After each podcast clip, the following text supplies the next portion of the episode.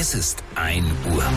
Die Radio Hamburg Nachrichten. Verlässlich und kompakt. Mit Colin Mock. Guten Tag.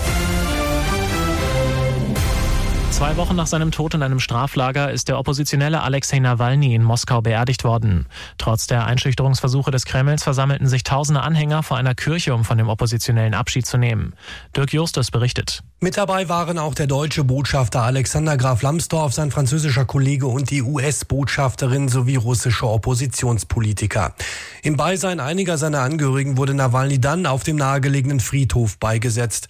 In der Nähe des Friedhofs versammelte sich eine Menschenmenge und skandierte Slogans wie Nein zum Krieg.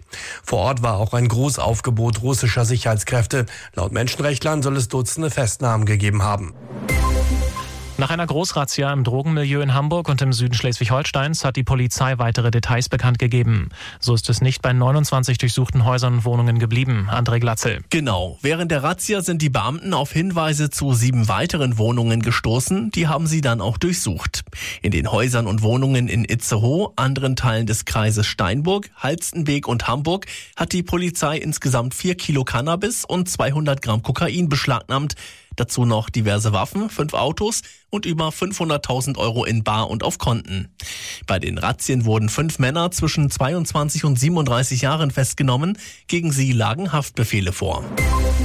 Ex-Wirecard-Vorstand Jan Marschalek soll jahrelang für russische Geheimdienste aktiv gewesen sein. Wie unter anderem der Spiegel berichtet, hatte der abgetauchte ehemalige Manager Kontakte zum russischen Militär und Inlandsgeheimdienst. Marschalek soll unter anderem dem Kreml missliebige Personen in Europa ausgespäht haben. Gegen ihn liegt außerdem ein Haftbefehl in Deutschland unter anderem wegen Betrugs im Zuge der Wirecard-Insolvenz vor. Weltweit sind über eine Milliarde Menschen stark übergewichtig.